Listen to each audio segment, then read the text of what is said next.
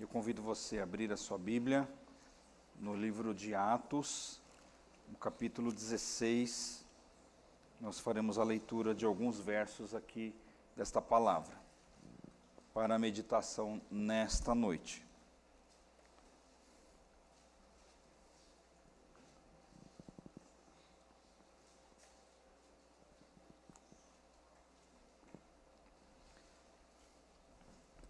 Livro de Atos, capítulo 16. Queridos, nós vamos falar sobre guiados pelo Espírito de Deus. A partir do versículo 6, eu estou aqui com a nova tradução na linguagem de hoje.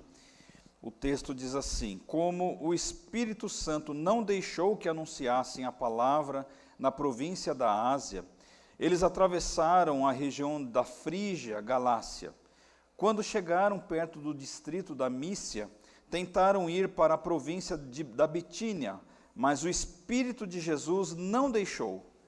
Então atravessaram a Mícia e chegaram à cidade de Troade. Naquela noite, Paulo teve uma visão. Ele viu um homem da província da Macedônia que estava de pé e lhe pedia: Venha para a Macedônia e nos ajude. Logo depois desta visão, nós resolvemos partir logo para a Macedônia, pois estávamos certos de que Deus nos havia chamado para anunciar o Evangelho ao povo dali. Muito bem, irmãos, nós já oramos e vamos então meditar nesta palavra. quero fazer aqui uma breve introdução, irmãos, sobre algumas coisas, né? Ah, talvez, se pensarmos em termos de impacto e profundidade, a mensagem do Evangelho é, creio eu, irmãos, talvez seja a mensagem mais revolucionária e transformadora que alguém pode, assim, experimentar e viver na sua vida. Existem muitas coisas, irmãos, muitas correntes é, religiosas, filosóficas, que são boas, são boas. Tem padrões morais bons, padrões éticos bons, é, pensamentos bons, é, em que pode produzir ali uma sociedade arrumadinha, tal, mas isso não basta. A nossa vida, ela extrapola essa, esse plano que nós vemos com os olhos. E a mensagem do Evangelho, ela vem justamente nesta via, em que ela não atua apenas em nós como seres humanos aqui nesta terra, mas ela nos prepara como cidadãos do céu, para uma morada eterna é, ao lado do nosso Deus.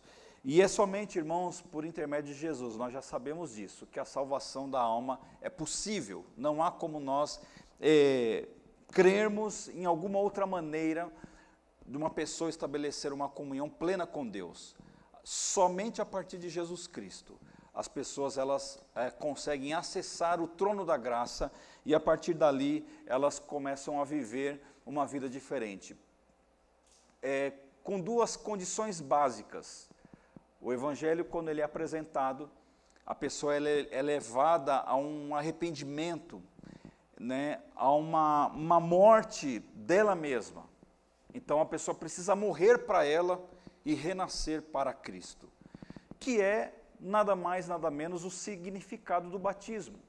O batismo no meio cristão, ele, ele, ele representa o momento da conversão, em que a pessoa, ao deitar na água, ela está dizendo para os que estão assistindo que ela morreu para o mundo. E quando ela se levanta, ela está dizendo que ela renasceu para Deus. E pela graça, irmãos, nós somos alcançados. E a partir deste ponto nós experimentamos uma, uma coisa importante: as misericórdias de Deus. Nosso querido irmão Jarbas leu aqui, numa das palavras que ele eh, proferiu no momento da, da, adoração, do louvor, Lamentações capítulo 3. As misericórdias do Senhor, irmãos, elas são extremamente importantes nós compreendermos o significado das misericórdias. O amor de Deus, irmãos, que nos regenera e nos justifica. Então, quando nós temos esta relação com Cristo, nós somos amados de Deus, passamos a não apenas a ter conhecimento deste amor. Porque uma coisa é alguém falar que você é amado, outra coisa é você sentir que você é amado, outra coisa é você ter uma convicção que ninguém arranca de você.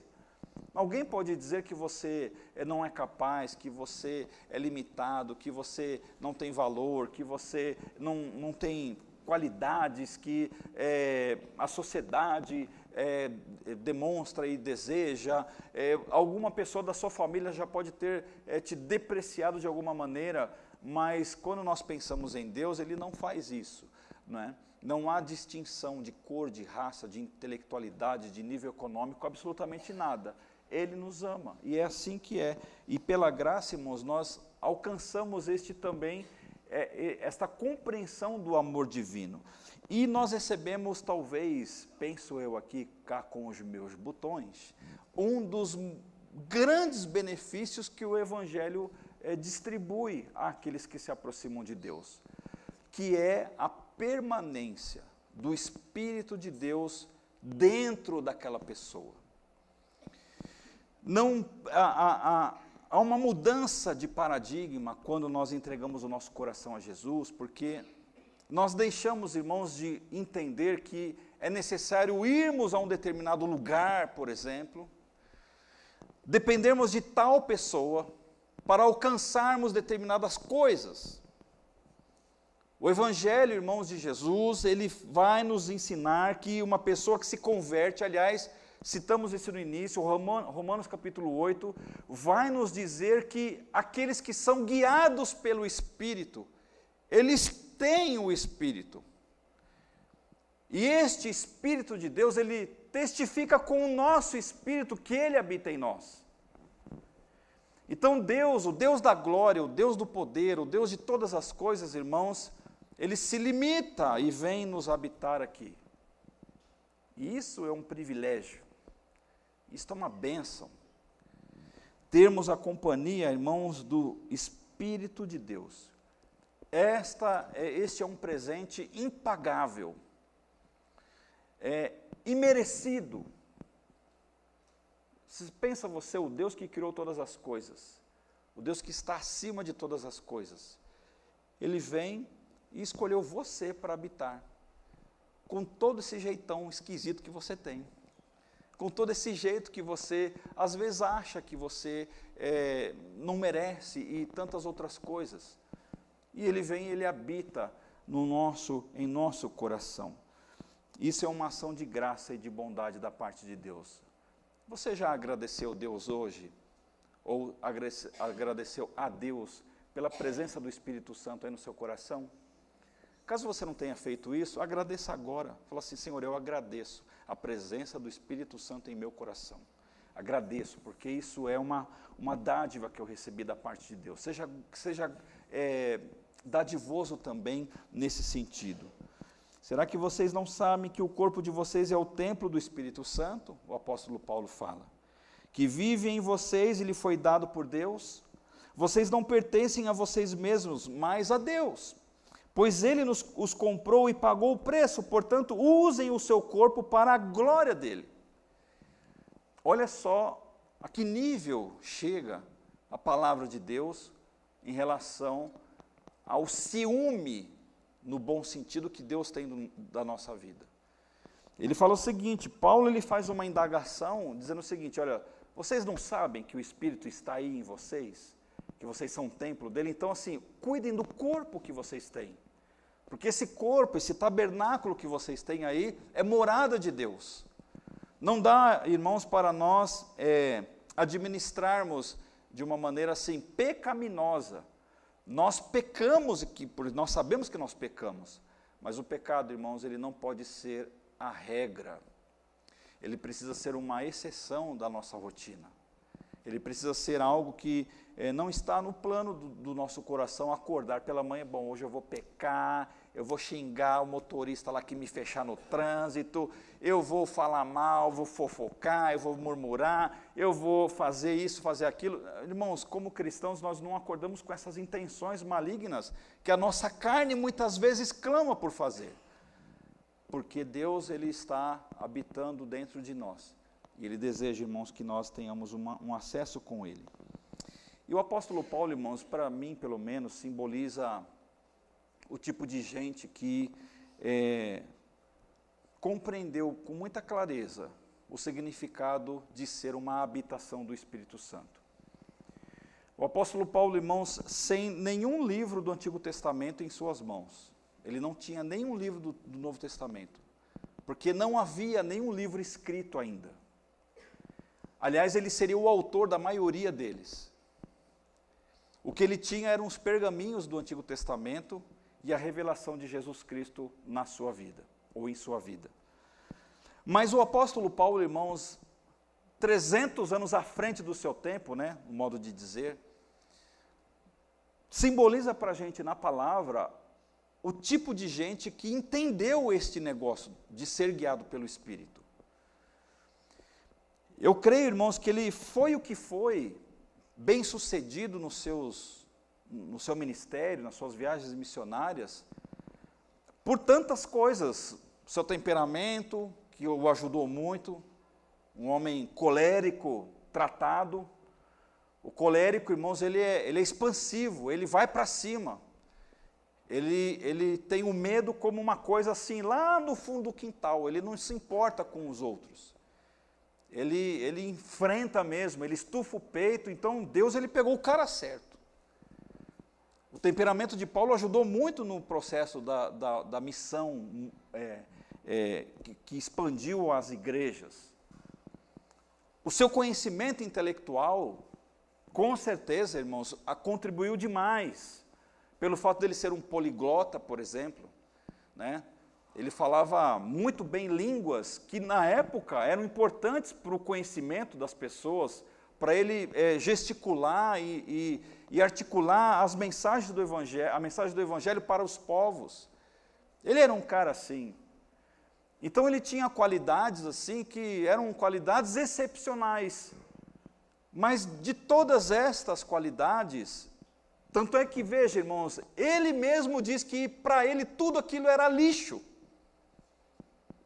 Tudo isso era era um, um esterco, era algo que poderia ser jogado fora. Mas ele soube dimensionar a importância de ser um homem guiado pelo Espírito de Deus. A minha pergunta a você nessa noite é: se você sabe disso, se você tem essa clareza no seu coração de ser uma pessoa guiada pelo Espírito de Deus. É preciso, né, meu irmão? Preciso. Uma das provas, irmãos, que nós sabemos na Bíblia que ele realmente cumpriu a tarefa que Deus havia lhe dado, não coisas que ele idealizou e ele fez, mas coisas que o Senhor colocou no coração dele e ele executou aquilo. Quanto a mim, ele fala, a hora já chegou de eu ser sacrificado e já é tempo de deixar esta vida. O homem era tão assim com Deus que ele sabia que estava chegando perto da sua morte. Coisa que a maioria de nós, irmãos, não queremos nem entrar na pauta. Não é? Você sabe se você está chegando tá perto da sua morte ou não? Eu também não sei, irmãos. Estamos todos juntos nessa mesma panela. Mas o que, que ele está falando aqui? É, já é tempo de eu deixar esta vida. Ah, queridos, Agora, o que, que acontece? Ele fala o seguinte: fiz o melhor que pude na corrida, cheguei até o fim, conservei a fé. Irmãos, como é glorioso você pegar uma pessoa que no leito da morte ou próximo à morte é uma pessoa que está extravasando o Espírito de Deus. Uma pessoa que está ali, né, é, sabendo que o seu fim está próximo sabendo, irmãos, que é, o Senhor já está o chamando. Nos nossos dias, irmãos, nós tivemos um, um testemunho desse, desse, desse naipe. Não sei se você vai se lembrar de Russell Shedd quando ele está chegando no final da sua vida. Irmãos, para quem teve o privilégio de ouvir este homem ensinar, eu tive poucas vezes, irmãos, no seminário onde a Cris estudou, fui lá ouvir na, na Igreja Batista da Penha, quando ele fez lá algumas palestras. E quando ele ficou doente, irmãos, ele, ele gravou um vídeo dizendo o seguinte: Eu sei que o Senhor está me chamando. chegou a minha hora.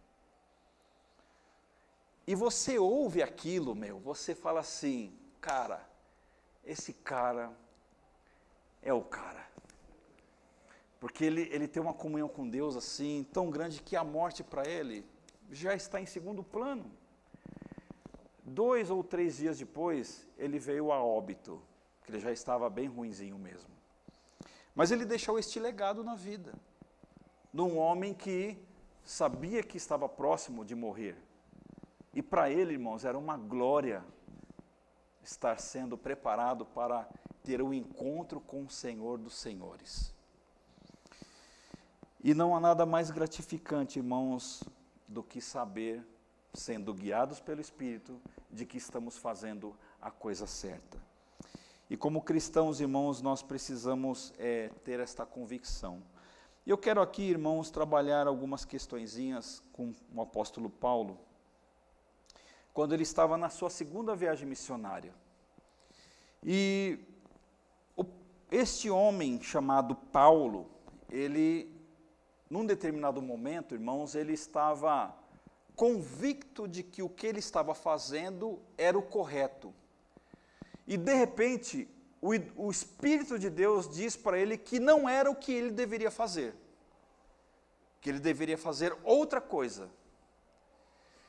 E nós não vemos no texto que lemos no início aqui da pregação um questionamento da parte de Paulo, no sentido: Senhor, o pessoal da Ásia precisa ouvir o Evangelho. As pessoas estão perdidas na Ásia. Por que, que eu não posso fazer o que o Senhor me chamou para fazer?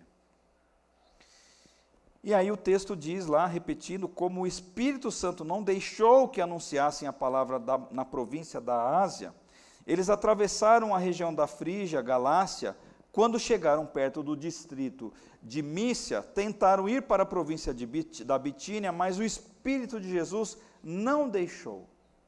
Irmãos, que problema que Paulo estava, né? Que dilema da vida. Foi o tema aí da galera, não foi? Dilema. Dilemas sempre acontecerão, irmãos, diante de nós. De repente, um homem que tinha um testemunho muito claro de ser um homem guiado pelo Espírito de Deus. De repente, o próprio Espírito de Deus diz que o que ele estava proposto a fazer não era o que ele deveria fazer. Isto é um problema muito sério. E como é que um homem ou uma mulher que é guiada pelo Espírito de Deus resolve uma coisa assim? Nas minhas pequenas reflexões, irmãos, eu concluí que existem certos problemas em nossa vida que representam grandes soluções. Grandes soluções. Gostaria que você prestasse, prestasse atenção nisso. Porque pregar o Evangelho em qualquer lugar, em qualquer tempo, é uma das coisas, irmãos, ou melhor dizendo, é uma das responsabilidades da igreja. Mas qual era a questão aqui? A questão era que o, o, Evangelho deveria ser expandido para uma região que não havia sido ainda posto o Evangelho.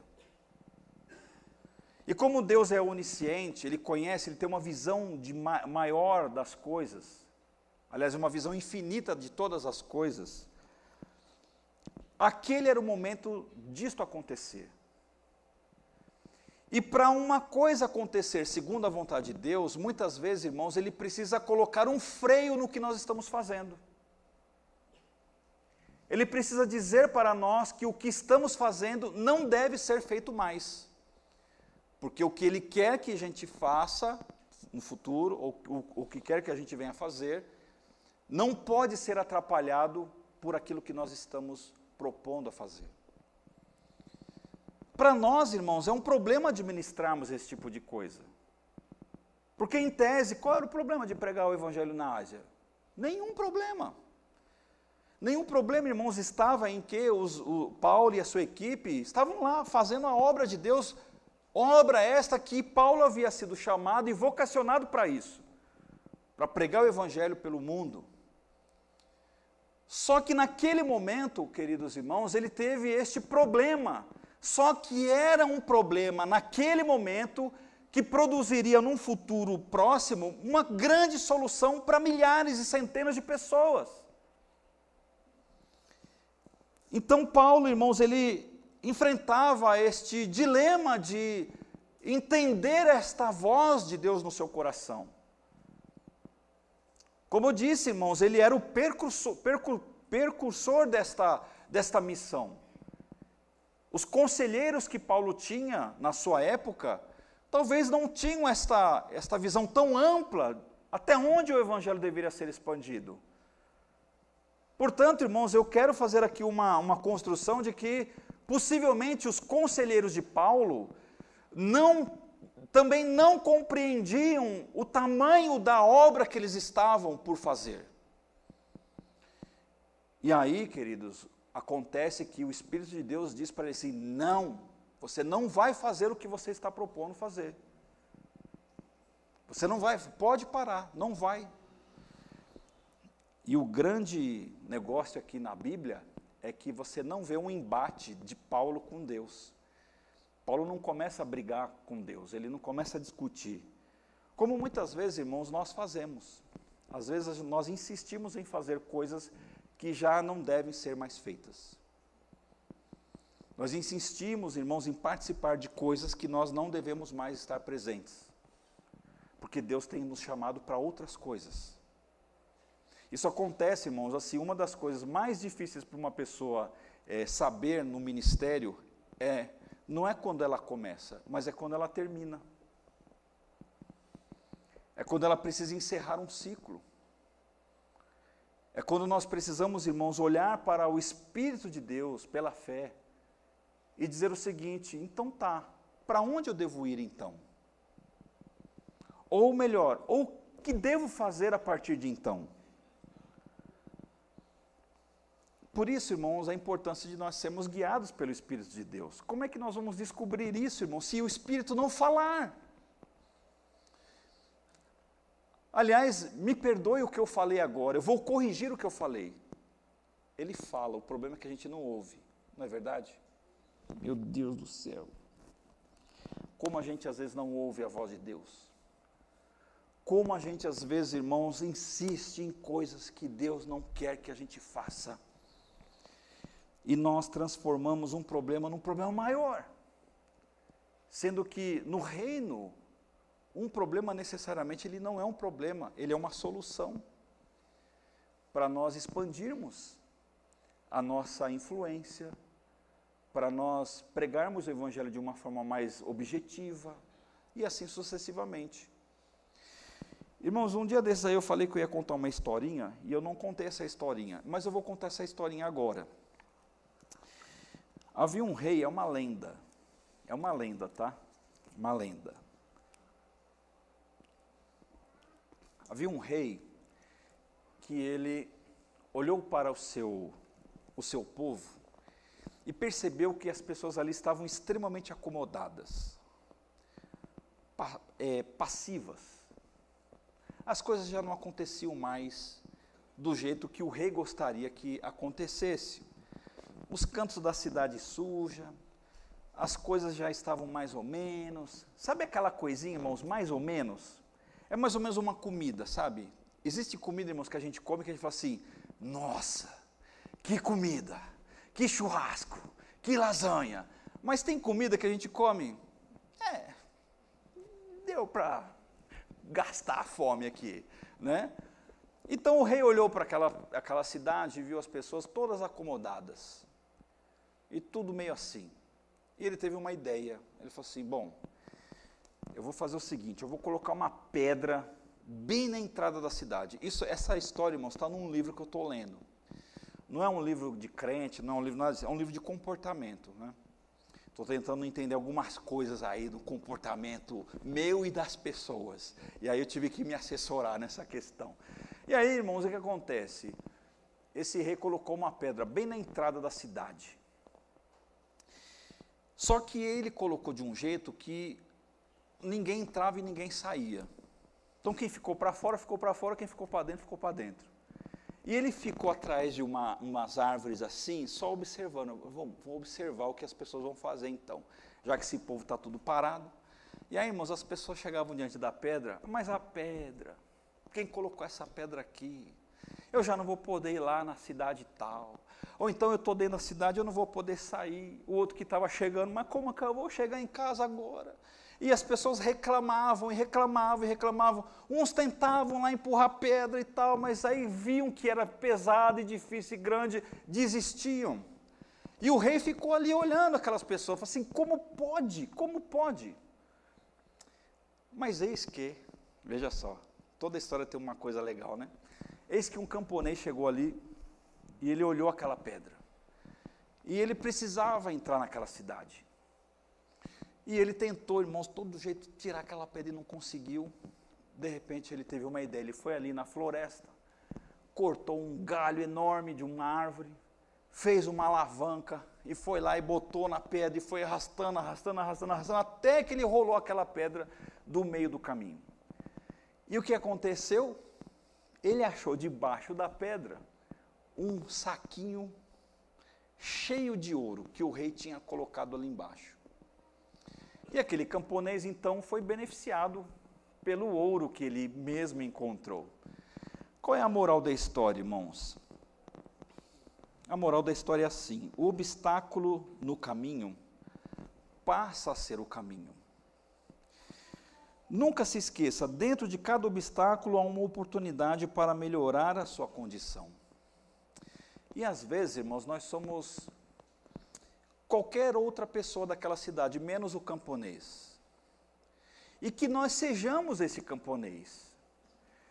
Muitas vezes, irmãos, nós olhamos para as dificuldades como Paulo estava enfrentando. E agora, o que, que eu vou dizer para os meus irmãos? Que nós não podemos mais pregar na Ásia. Então, Paulo precisava res, re, é, é, resolver este obstáculo na sua jornada de ministério. Ele precisava limpar o caminho e tomar uma decisão. Então, na moral da história desta lenda, deste rei, irmãos, é uma moral muito bacana. Porque os problemas que surgem diante de nós é a solução dos nossos, dos nossos dilemas. Eles passam a ser a solução. Quando nós interpretamos aquilo não como um obstáculo a ser assim um objeto de paralisação. Porque Paulo ele poderia recuar nesta hora, falar assim, bom, já que não é para pregar para Ásia, eu vou voltar para Jerusalém, que é o centro espiritual, o centro da fé de todas as coisas, eu vou ficar ali mesmo. Mas o que que Paulo fez? Não, ele foi lá e obedeceu. Ele viu, irmãos, que ele estava diante de uma situação que ele precisava tomar uma ação. Irmãos, como igreja de Jesus, se nós queremos florescer no Espírito, revelar que nós somos guiados pelo Espírito, nós precisamos tomar essas decisões também.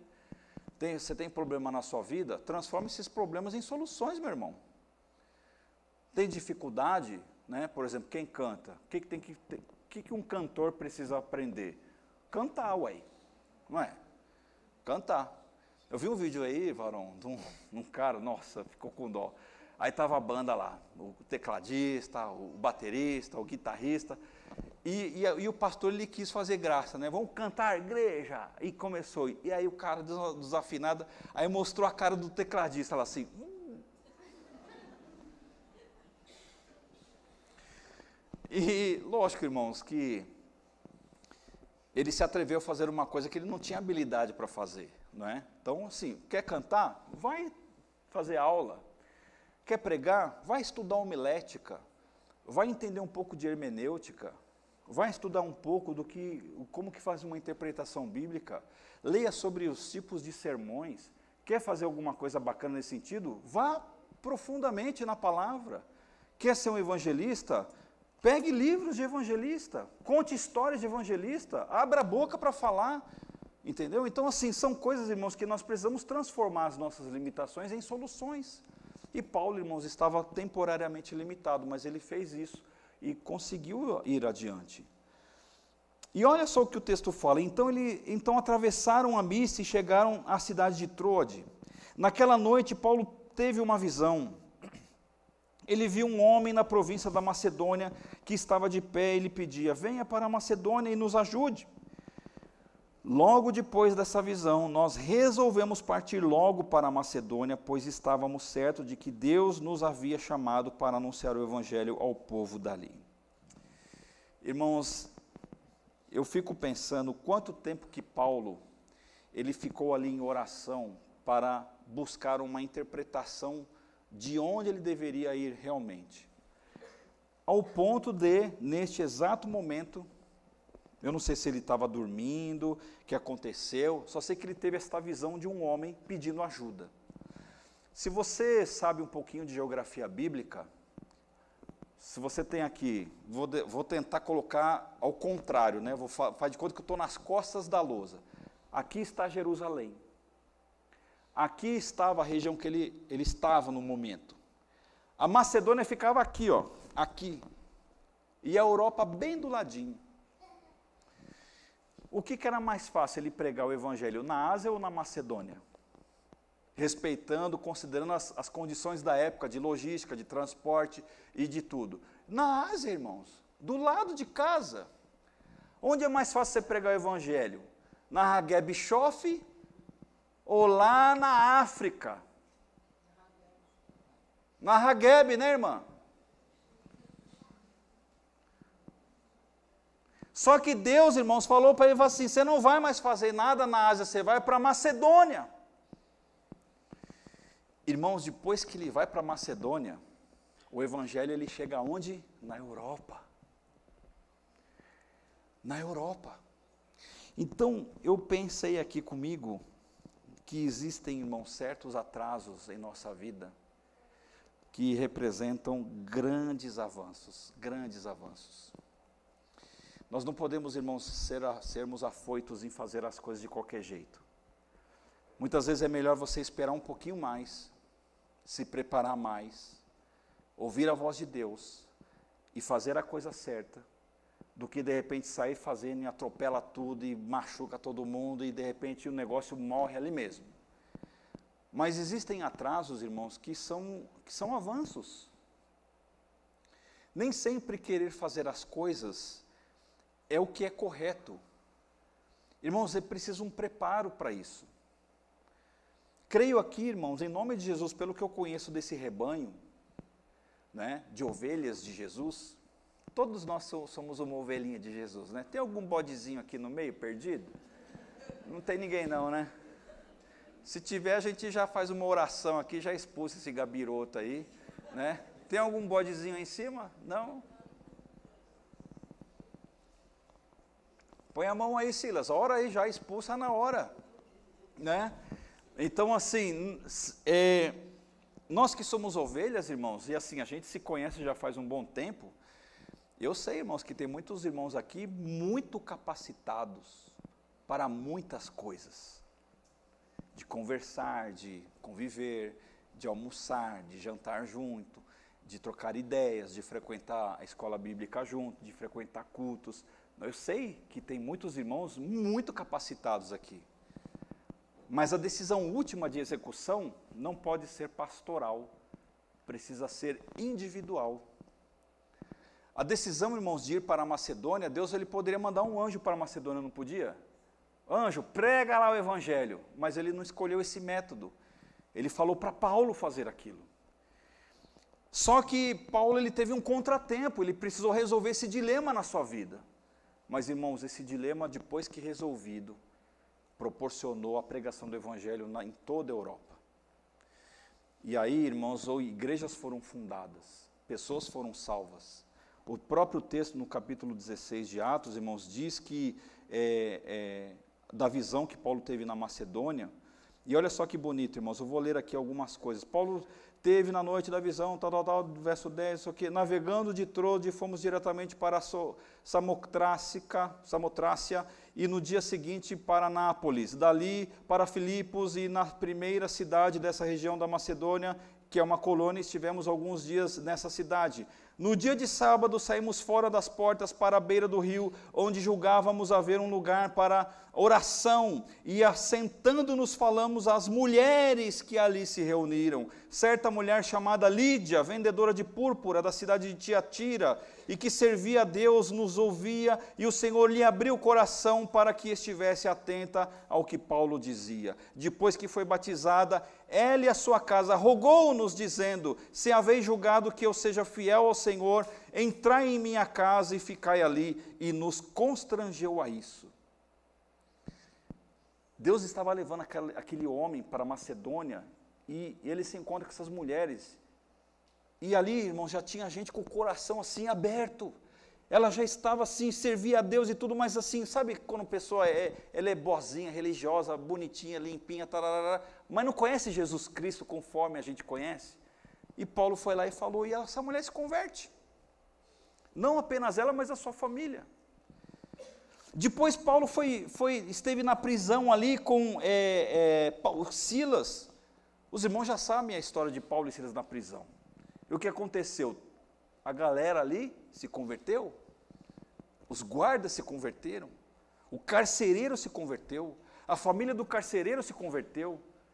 Quantos benefícios, irmãos? Quantas coisas aconteceram?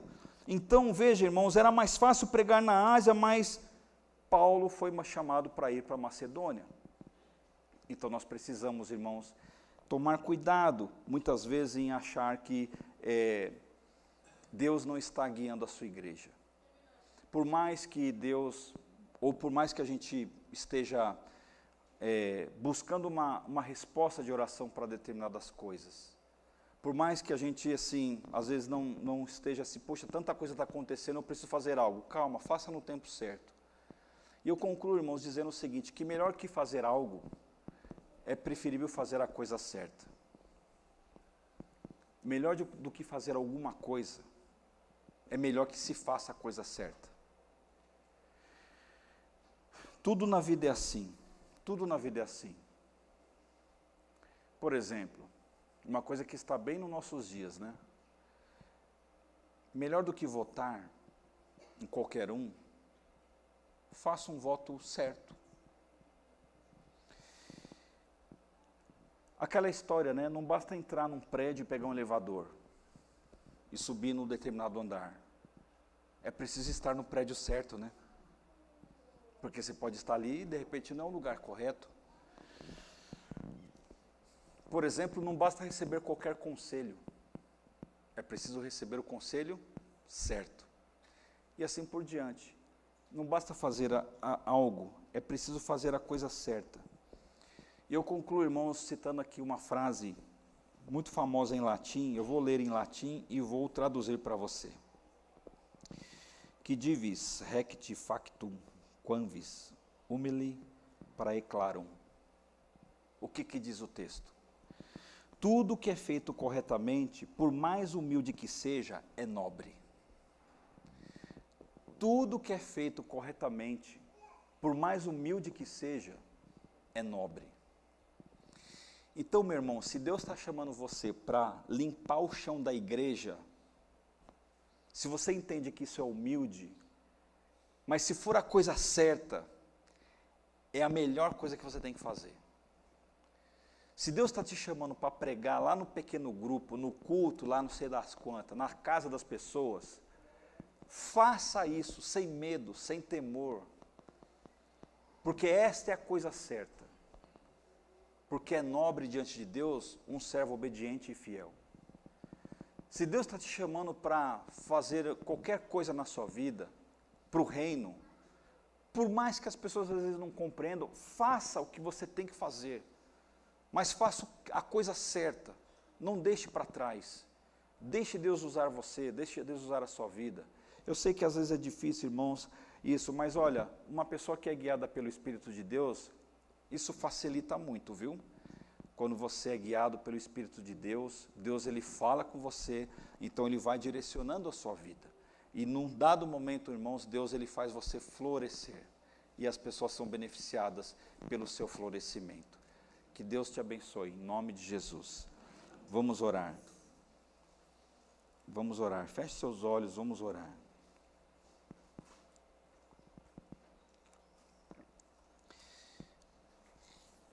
Diante do problema de ser impedido de pregar o Evangelho na Ásia, queridos irmãos, e, e do aparente atraso que isto significaria para o reino,